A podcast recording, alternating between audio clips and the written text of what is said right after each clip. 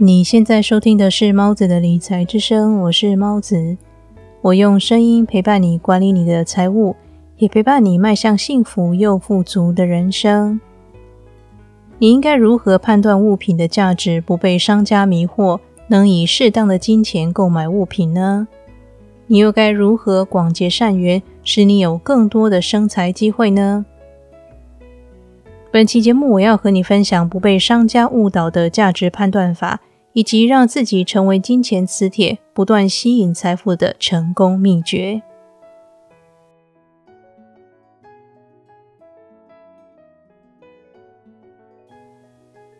一、购买价值大于价格的物品。在每次消费时，都要尽量思考这次消费能够带给你的价值是否超过价格。《富爸爸穷爸爸》的作者罗伯特清崎曾经在他的著作中提到，每次投资的获利在购买的当下就已经决定了。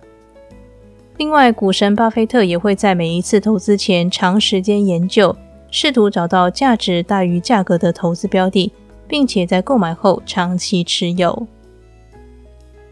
正如我在第二十六期节目《如何正确的花钱》当中提到。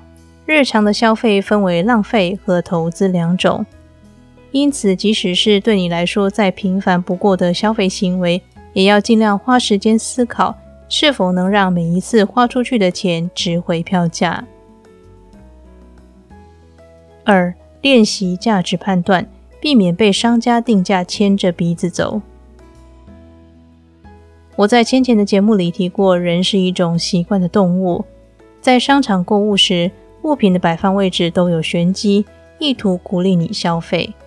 商家通常会把最昂贵的物品摆在最显眼的位置，再加上销售人员的几句美言，你常常很快就会被说服。但是在每次购物前，应该先仔细思考你需要的是什么，才不会多花了不必要的钱。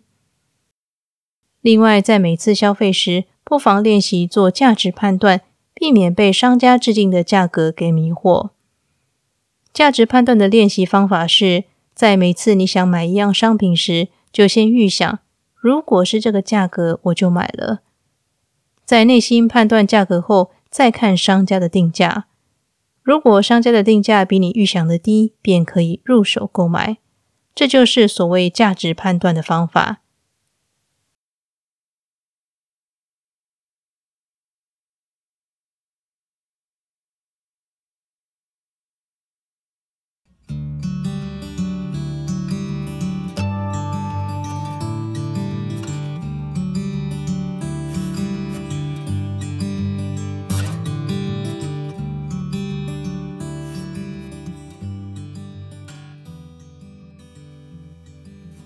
无论你有激励人心的理财故事，或是带着惨痛教训的金钱回忆，都欢迎你来信和我分享。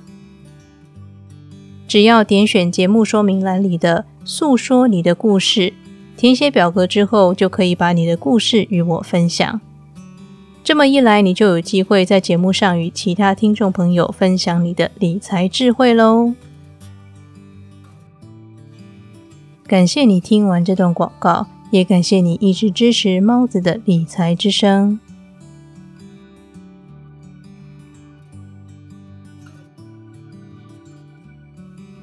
三，把钱花在别人身上，成为顶级给予者。关于给予的概念，我在过往的节目中提到很多次。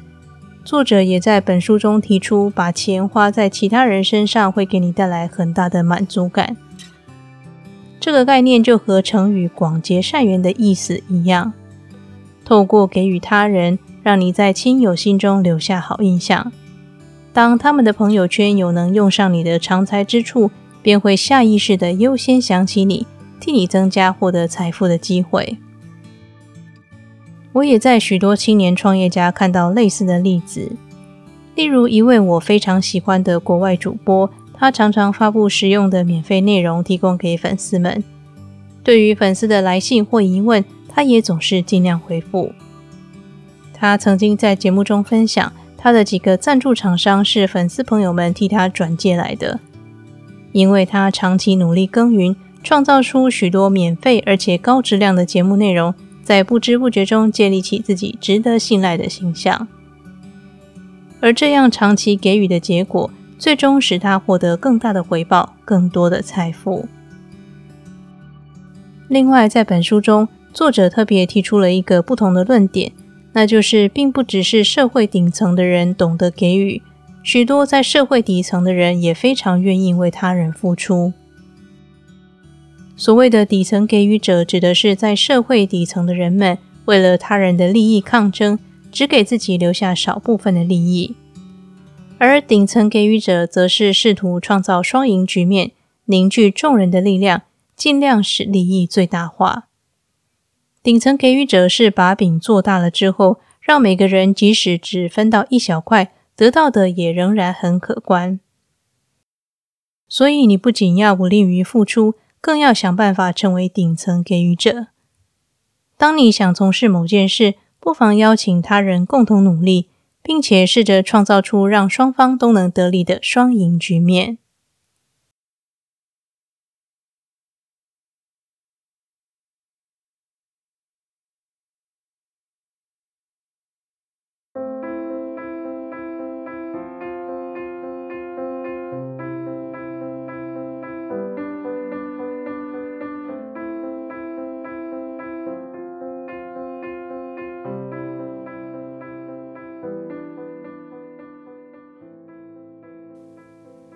今天的理财练习题是，请利用节目中提到的价值判断方法，在每一次消费时实际练习，并且也要提高能力，让你成为一个顶层给予者，为自己以及他人创造财富。